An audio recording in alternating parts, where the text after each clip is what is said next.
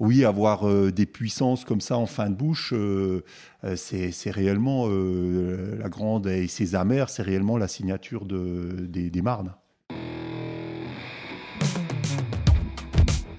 Les histoires du vignoble nous passionnent.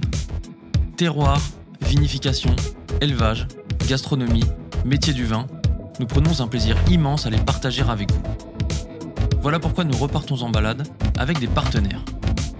Parce qu'ils aiment notre travail que nous aimons le leur, nous vous proposons des épisodes hors série pour creuser des sujets qui nous ont demandé de vous faire découvrir.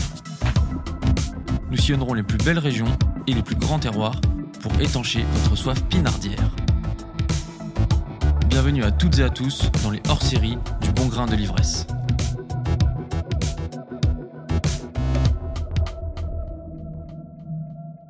Pour ce premier hors-série, cap à l'est, pour une région à la formidable diversité géologique, j'ai nommé l'Alsace.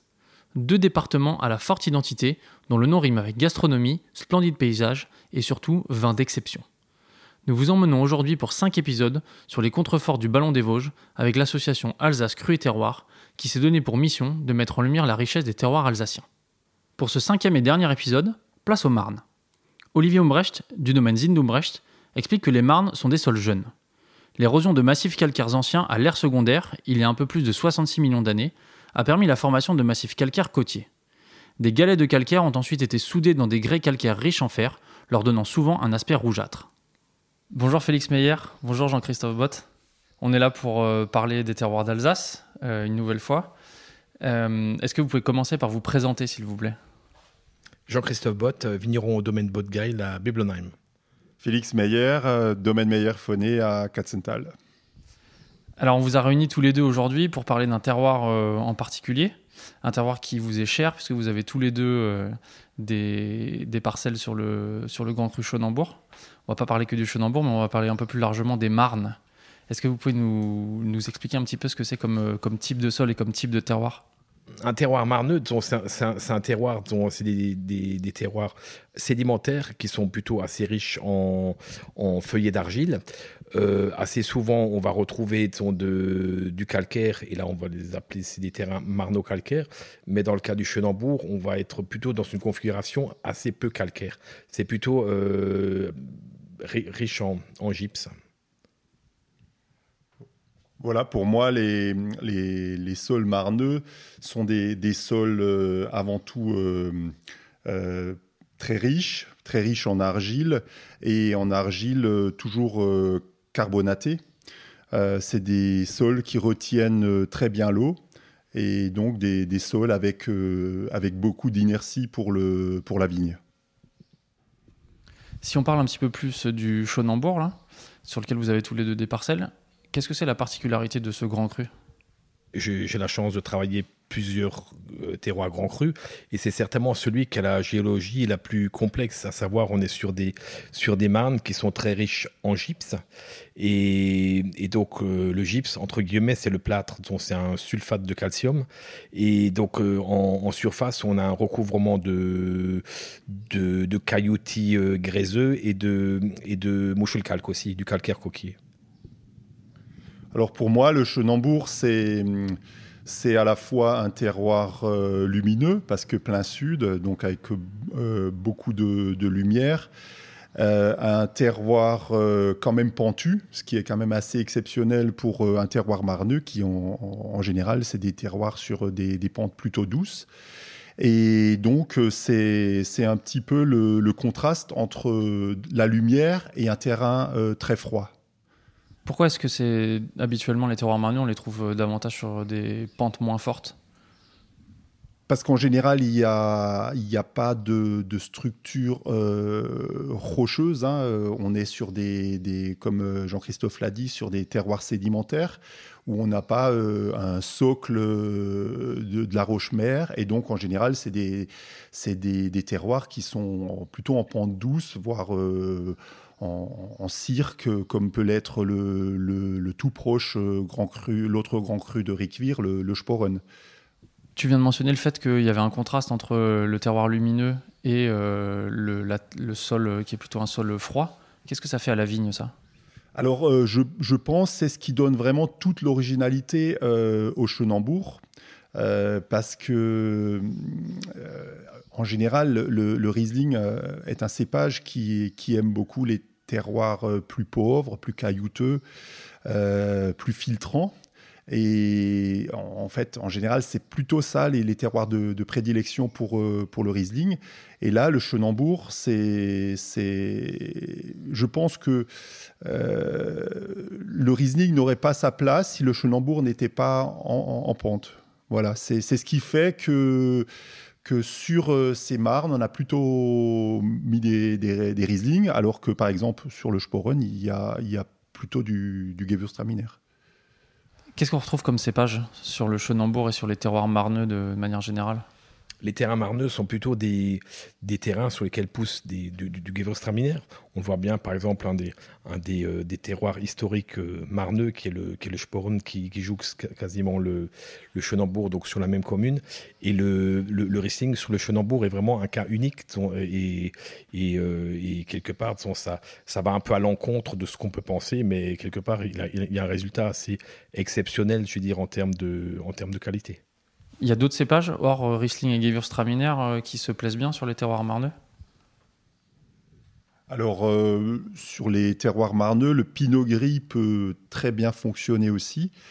Alors, historiquement, le pinot gris est arrivé beaucoup plus tard en Alsace. Donc, sur, sur ces terroirs, je dirais, de, de prédilection, ces terroirs historiques grands crus, euh, on trouve euh, moins de pinot gris. Alors on en a planté depuis, depuis une trentaine d'années, mais c'est vrai que le pinot gris peut fonctionner euh, de manière parfaite parce que ces marnes vont, amener une structure et, une fermeté à ce cépage. Est-ce que c'est un terroir qui est difficile à travailler? Bah, c'est un, terroir qui est déjà assez gras et, donc quelque part qui se ressuie quand même assez difficilement après une pluie, assez, assez compacte. Et donc euh, c'est vrai qu'à un moment donné, quand il a trop séché, il devient extrêmement dur. Donc c'est vrai qu'il y, a un moment donné, on n'appelle pas ça un terroir minute, mais c'est vrai qu'il y, y a, vraiment une petite fenêtre pour bien le, pour bien le travailler. Ah oui, la, disons la particularité de, ces sols, c'est voilà après une pluie, ça peut être euh, très glissant euh, quand, on, quand on y travaille avec, euh, avec un tracteur. il y a ce, cette problématique oui du, travail des sols qui est, qui est des fois assez compliqué hein, parce que oui c'est des, sols qui durcissent quand même assez rapidement. Euh, mais euh, je dirais que globalement, à part ces, deux aspects, euh, c'est des sols qui, avec, cette inertie liée à, cette rétention d'eau, qui sont quand même assez favorables à la vigne et qui permettent un développement certes lent, mais, assez harmonieux. voilà, il n'y a, pas ces problèmes de, de stress hydrique ou voilà, euh, comme ça réagit euh, très lentement, euh, ça, amène une, certaine régularité à, la vigne. Oui, là tu parles de stress hydrique. Euh, je voudrais quand même rappeler que l'Alsace, c'est un climat continental assez chaud. Vous pouvez avoir des étés chauds et très secs. Est-ce que c'est un confort pour vous d'avoir ce genre de terroir entre les mains? Ah oui, c'est un, un, terroir, euh, enfin moi qui suis vigneron sur euh, vraiment des, des terroirs euh, très variés, allant de, de, de, de, à des calcaires pauvres, des calcaires plus riches. c'est sans doute le, type de sol où je, dirais on, dort tranquille. c'est, on attend, on n'attend pas aussi impatiemment la pluie lors d'épisodes de, de, sécheresse. Donc c'est aussi sans doute euh, au niveau régularité de, production, euh, c'est c'est beaucoup plus euh, confort que, que, que, certains autres terroirs sur des matrices beaucoup plus, des sols beaucoup plus filtrants et pauvres. Ce, ce type de sol plutôt riche apporte quelque chose dans le vin assez, caractéristique, c'est une certaine forme d'épaisseur, un côté assez sphérique, assez large au vin.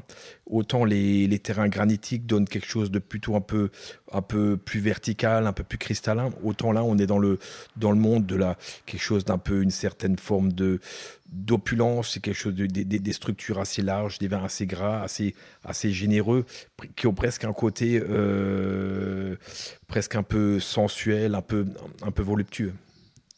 Qu'est-ce qui vous plaît dans ces terroirs de Marne? Alors moi, ce qui, ce qui me plaît dans ces terroirs de Marne, c'est, c'est le côté... Euh, c'est le côté texture euh, qui, euh, qui amènera vers des accords complètement différents que, que, sur, les, sur, la plupart, que sur la plupart des autres terroirs de, de, de, prédilection en Alsace. Euh, et, on découle euh, voilà des, accords avec des, plats euh, très goûteux, avec des plats un peu plus riches, avec avec des plats hauts en, goût et en saveur. Et donc ça, c'est c'est sans doute une, une, une facette qu'on qu'on a qu'on retrouve oui qu'on retrouve pas du tout dans d'autres terroirs. Qu'est-ce qui te plaît dans ce terroir? Quel lien tu as avec ce terroir, euh, Jean-Christophe? Bon, j'ai un lien assez particulier avec ce terroir. C'est historiquement, je veux dire, toi, un, un, terroir qu'a travaillé mon grand-père euh, maternel, enfin mes ancêtres du côté, du côté maternel. Et donc, euh, j'ai une affection assez particulière quand je vais au, au Chenambourg, parce que je suis même résident à Biblenheim, je, je me sens faire partie de, ce, de cet environnement, de, ce, de cette viticulture assez ancienne, hein, parce que le, le Chenambourg, c'est déjà un, terroir qui est connu depuis, l'Antiquité. Et, j'ai vraiment, je beaucoup de plaisir à, travailler ce, ce terroir.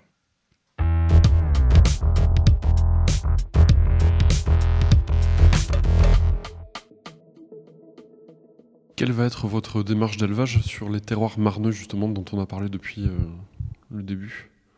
Euh, je me verrais pas mettre un, vin de, Marne en bouteille, par exemple, euh, dès le mois de mars euh, ou avril, hein, parce que naturellement, c'est des vins qui sont un petit peu sur la réserve, qui, ont, qui sont un petit peu plus fermés. Hein. Par exemple, pour le Chenambourg, on parle même d'un côté fermé, liégeux, hein, quand les vins sont, très jeunes. Euh, un côté très austère.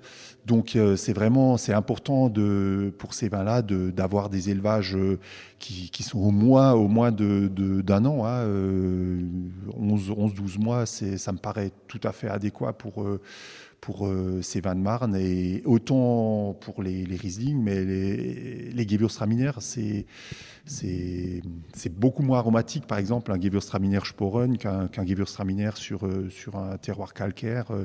Donc, euh, c'est des vins qui ont besoin de, temps. Voilà, donc c'est surtout ça au niveau élevage. il faut laisser le, le temps au temps.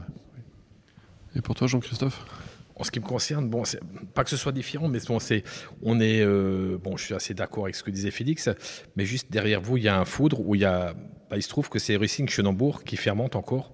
Bon, je suis plutôt partisan de laisser faire les choses doucement, et, derrière moi, dans, dans, la, petite cuve euh, inox, il y a le Riesling Grand Cru Sporen qui est aussi de la, Marne. Et donc, c'est des, terrains euh, où souvent la, fermentation se fait un peu dans la, il n'y a pas une certaine souffrance. Autant ces terrains qui sont assez riches, assez exubérants, autant les fermentations euh, se font assez doucement. Et, ça, et ça a toujours été comme ça. Enfin, chez nous, c'est, enfin, toujours. Euh, je, me, comprends. Quelque part, ils ont une certaine lenteur dans la fermentation. Surtout, ce sont des vins qui doivent traverser le temps. Donc, quelque part, on n'est pas pressé de les, euh, euh, soient finis tôt pour pouvoir les mettre en bouteille tôt, pour pouvoir les, mettre en vente. Mais là, ce sont des vins qui vont être soutirés, je pense, la, semaine prochaine, mis en, bouteille euh, peut-être après les vendanges, et après, comme on a l'habitude de le faire, le mettre en vente après 3-4 ans de bouteille. Donc une, année en fût et ensuite 3-4 ans de, bouteille avant de, commencer à, pouvoir le goûter, en sachant que l'optimum pour ce type de, terroir, c'est souvent plutôt 7-10 euh, ans quand ça commence à bien s'exprimer. Et 7-10 ans, c'est un, bon début. Ça, ce sont, des coureurs de fond, c'est des vins qui peuvent aller très loin. quel plus ancien millésime tu as eu la chance de goûter sur des terroirs marneux et quel souvenir ça t'a laissé? Bah, il se trouve que j'ai bu un, un, 71 euh, un jour euh, une dégustation à la confrérie Saint-Étienne d'Alsace qui est à, Kinsheim. J'ai l'occasion de goûter un donc euh, ce millésime 71 qui venait de mon grand-père. Et le domaine s'appelait domaine René Schmitt. Et c'est vrai que j'ai vraiment eu une émotion parce que ton le vin avait certes une patine, on voyait que le, vin avait déjà un peu vécu, mais n'avait pas de, de, de stigmate de vieillesse, des vins qui étaient en train de tomber. Il y avait encore beaucoup de fraîcheur, il y avait, il y avait des très beaux amers il y avait, quelque chose de à la fois raffiné, élégant et, mûr. Oui, je pense que les terroirs de Marne euh, amènent une structure, euh, comme on l'a dit précédemment, tannique, euh, et je pense que ça, c'est vraiment un, gage de, vieillissement. Hein. ça, ça, ralentit tout le processus de, vieillissement pour, pour les, les, vins de Marne. Est-ce que le Gewürztraminer, c'est un grand cépage? Alors le Gewürztraminer, c'est notre histoire en, Alsace. Hein. Alors moi, je considère que c'est un très grand cépage. Euh, déjà, euh, déjà le lieu, hein, l'Alsace convient parfaitement à, ce, à ce, cépage. Hein. À l'inverse de, on va dire le Riesling, on en trouve des très grands euh, chez nos voisins, Autriche, Allemagne, voilà.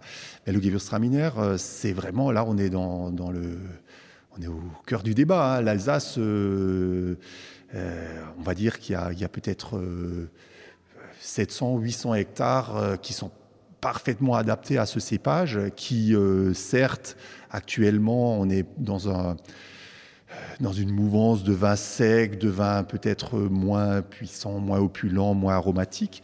Mais quand on, quand on goûte ces vins avec, avec 5, 6, 10 ans de, de bouteilles. On, a des vins euh, avec, avec une plénitude, une aromatique euh, complètement exceptionnelle. Et là, je, je pense que euh, ce léger désamour pour ce cépage n'est que passager. C'est si on se concentre aux, 600-700 hectares parfaits pour ce, cépage en Alsace, ça, ça ne peut que fonctionner.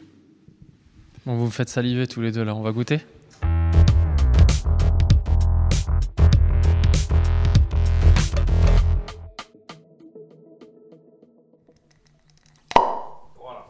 Bon alors là on commence par le Grand Cru Schonenbourg, domaine Botgeil, Riesling 2017. Alors au nez, on a un très joli nez avec euh, une belle expression. Hein. Pour moi, c'est un Schonenbourg qui, commence à, montrer euh, à montrer euh, le terroir, à montrer euh, euh, les marqueurs typiques du, de ce grand cru. on a, pour, pour l'instant, on a ce, ces nez de, d'écorce d'agrumes. Moi, je vois surtout le, côté citron, citron vert au, nez. et, mais vraiment un nez qui, commence à se, libérer, à, parler, quoi. Voilà. Jean-Christophe, c'est ton vin. Qu'est-ce que tu attendrais euh, de ce vin dans les années à venir Là, tu nous as dit que c'était quand même 7 ou 10 ans, une bonne période, un minimum pour avoir une belle expression? C'est un vin qui a une belle expression, qui a, qui a encore de la jeunesse. On, est sur le côté euh, des Félix sont un, euh, un, peu sur le, sur le citron, je veux dire presque aussi un peu le, presque le, le, caractère, presque un peu ananas aussi, je veux dire, ton niveau, on a, on a aussi une phase un peu, un peu pierre, euh, presque un peu pierre à fusil ou qui euh, bon c'est un vin qui est encore en train de se développer doucement de se complexifier. Je pense que c'est plutôt très prometteur. La bouche a quelque chose d'assez généreux, mais beaucoup de franchise et de la, et de la fraîcheur, dont de, euh, une, une, trame quand même assez serrée, je dirais, euh, avec ce, ce, caractère dont, on parlait tout à l'heure, euh, ce côté un peu, un peu sphérique, cette, cette, épaisseur qu'on a dans le vin, qui est apportée par la, par la Marne, ce caractère un peu, ces amers nobles aussi conférés par le, par le gypse, certainement. Là, vous venez de servir le 2012, c'est ça, euh, Félix, de, chez toi, sur le Grand Cru Chaudenbourg Oui, alors euh, là, on, goûte Chenambourg 2012. Euh, alors j'ai choisi ce vin parce que, un peu comme 2017, c'est un, millésime qui était avec une, arrière-saison assez sèche. Comme, voilà. Donc c'est un peu le même esprit de millésime, donc je, voulais un petit peu euh, qu'on puisse comparer euh, voilà, sur, sur des millésimes qui se, qui se ressemblent. Euh, alors là, maintenant, 2012, ben, le vin a, 10 ans. Et là, on sent, on sent nettement que qu'on a basculé dans le monde du, du minéral. Hein. On est, on a encore, on a encore des notes légèrement de, de, fruits, mais globalement, le vin est sur, est sur le minéral, autant au nez qu'en bouche. Et comme je, l'ai peut-être dit à la cave précédemment, euh, le Chenambourg, quand les vins sont jeunes, des fois ils peuvent paraître euh, un petit peu austères, même des fois un petit peu fluets, manquer d'épaule. Et au fur et à mesure du vieillissement, le vin prend de, la puissance, de l'épaisseur et, euh, vraiment une, structure et une force. voilà. Je dirais que pour les terroirs de, sur la roche-mère, sur les granites, sur les grès, euh, le vieillissement va plutôt, euh, on va dire, alléger les vins, alors que sur la Marne, moi je trouve que c'est l'inverse. Plus le vin va vieillir et plus il va prendre de, de, charpente, de structure, de... On sent bien la matière là qu'on a. Voilà. Et ça, c'est, je pense que c'est vraiment un des, des, marqueurs euh, parce que je, ouais, des fois, quand on est en, dégustation, en gestion locale, c'est-à-dire quand on goûte tous les vins du, millésime, donc c'est des vins très jeunes, on peut se dire, ah, les Chenambourg, ils sont, ah, c'est un millésime euh, presque léger, presque. Et quand on les regoute euh, dix ans après, bah, c'est juste, euh, c'est totalement l'inverse, quoi. J'ai le souvenir d'avoir rencontré un, ancien disons, du, du, cru qui me disait que le, le, Chenambourg, on pouvait le comparer un peu à un guerrier qui sommeille. C'est-à-dire que c'est c'est un côté, malgré la puissance que peut avoir un guerrier, on, est sur quelque chose de presque un peu insignifiant. On pourrait presque passer à côté de cette, de cette puissance, de cette exubérance, de cette force. Et force qui ne demande que du temps, pour euh, de la patience, pour, euh, pour s'affirmer, pour se, pour, euh, pour, pour, pour s'exprimer. Est-ce que les deux vins qu'on vient de goûter là, c'est des vins qu'on pourrait dire euh, identitaires ou des vins de lieu bah, Là, je, réponds euh, trois fois oui, parce que, en fait, euh, il suffirait de, faire une, dégustation horizontale avec, par exemple, des 2012 sur granit, sur volcanique. Et, là, souvent, le, les quelques années de vieillissement ne font qu'exacerber le, caractère euh, propre du terroir. Donc euh, oui, avoir euh, des puissances comme ça en fin de bouche, c'est réellement la grande et ses amers, c'est réellement la signature de, des, des, Marnes.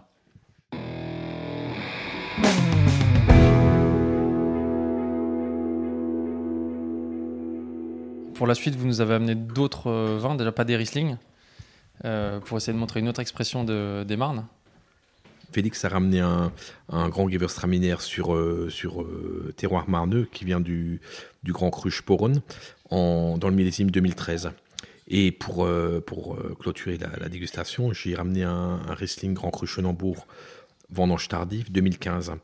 Le Chenambourg est un, terroir qui a cette propension à, produire de la pourriture noble euh, de grande qualité et avec beaucoup de, pureté. Et donc je pense que c'est une, identité qui, convient de, de, mettre en avant aussi. Eh bien goûtons ça. On commence par le Gewürztraminer sur le Sporon 2013.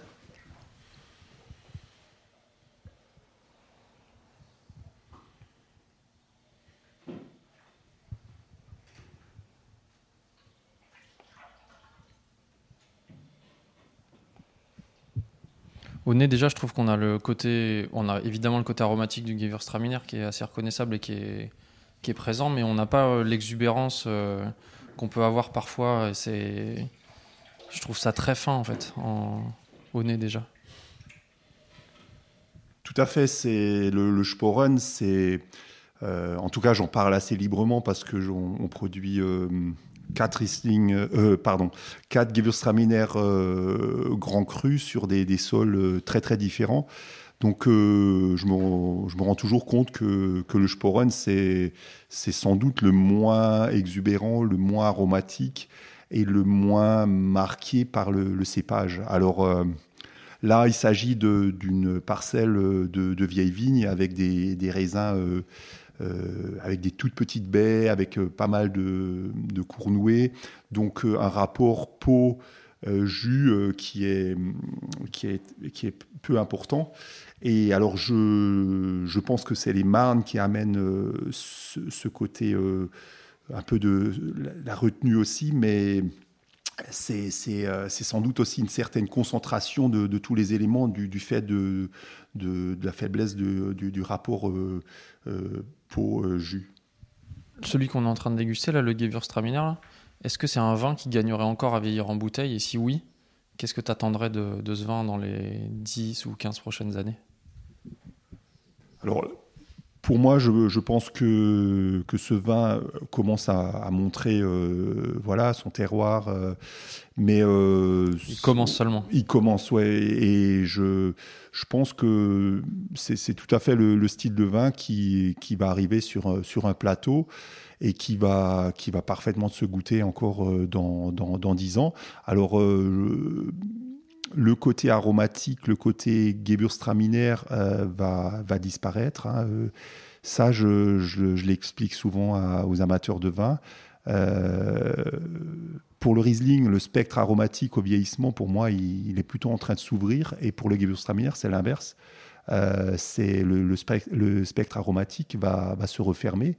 Donc moi, j'invite les, les amateurs de vin qui sont pas tellement euh, fan de Gewürz, de, goûter des, des de, 15, 20 ans sur des grands terroirs. Et, là, euh, souvent, euh, on, a des, on est étonné par, par le, caractère du vin et surtout le marqueur du terroir qui ressort. Parce que souvent, on dit oui, le Gewürz, c'est tellement aromatique que le terroir ressort moins, c'est moins transparent euh, par, rapport au sol. Et, mais dès qu'on dès qu'on a un peu de bouteille, c'est voilà, ça marque autant que qu'un autre cépage. Donc on passe au dernier vin, Riesling Vendange tardive 2015. Est-ce que tu peux nous expliquer, Jean-Christophe, pourquoi tu as choisi ce vin? La modalité surmerie fait vraiment partie de l'ADN du, Grand Cru Chenambourg. C'est, euh, comme je l'avais dit précédemment, un terroir où la, où la maturité vient très doucement c'est un peu comme une cuisson à froid et, assez souvent, on, la, maturité, bah, si on la pousse un tout petit peu plus loin, et je pense que c'est important pour ce type de terroir de la pousser un peu plus loin de telle manière à ce que les peaux soient un peu plus fines pour, euh, capter un peu ces grands amers, cette structure euh, tannique un peu plus fine, c'est important de d'arriver à ce niveau de maturité. Et le, le Chenambourg, c'est un, terroir qui offre euh, souvent une, un beau traitis de grande qualité, avec beaucoup de finesse. Des vins aussi qui ont par la suite un, potentiel de vieillissement assez exceptionnel. Là, on est sur un vin qui est encore, euh, qui est encore dans la phase un peu juvénile, encore un peu. Donc c'est vrai qu'il y a, y a, déjà quelque chose d'assez intéressant au niveau aromatique. Ça va encore se complexifier, s'affiner, se développer. L'équilibre est déjà très intéressant. On est sur le côté presque un peu, encore un peu tropical ou un peu ananas rôti, un peu. Où on est, mais euh, c'est vrai que le vin a déjà une, quelque chose d'assez, d'assez salivant, d'assez, d'assez tonique une belle fermeté, malgré l'épaisseur et la structure quand même assez imposante du vin. Et bon, ça c'est un vin, euh, j'aime pas tellement le terme, mais je dirais presque inoxydable, ça va traverser dans le temps. Le, temps, je pense que dans, dans une cinquantaine d'années, il sera encore euh, au top. C'est pour ça que j'ai fait, euh, fait quelques centaines de magnums que je vais garder bah, le jour où, le, où je pense que le vin est à point pour, le, pour quelques amateurs avertis. L'Alsace a un savoir-faire assez euh, reconnu et réputé sur les sucres, justement. Qu'est-ce que, ça apporte le sucre pour vous dans un vin? C'est un petit peu décrié en ce moment. Euh, les gens se détournent un peu de la consommation de ces grands vins qu'on est en train de déguster. Qu'est-ce que ça apporte et qu'est-ce que vous diriez à des consommateurs ou consommatrices qui s'en sont détournés pour leur refaire goûter ces vins-là? Alors, euh, très bonne question. très bonne question et surtout question très très intéressante. Euh, moi, je, compare des fois le, les quelques grammes de sucre résiduel qu'il peut avoir dans un, dans un Riesling. Dans le Gewürztraminer, c'est beaucoup plus courant. Hein. ça fait partie de l'ADN du, du, cépage. Hein, on pousse les, maturités, c'est parce que pour différentes raisons. Mais pour les Riesling, moi, je, trouve que les quelques grammes euh, de sucre résiduel qu'il peut avoir dans, dans, ce cépage-là, sur les grandes cuvées. C'est comme euh, les tanins dans un, grand vin rouge. Voilà, quand c'est mesuré, quand c'est équilibré, ça va juste porter le vin, porter le vin dans son vieillissement et, dans son harmonie générale au, bout de, de quelques années de bouteille.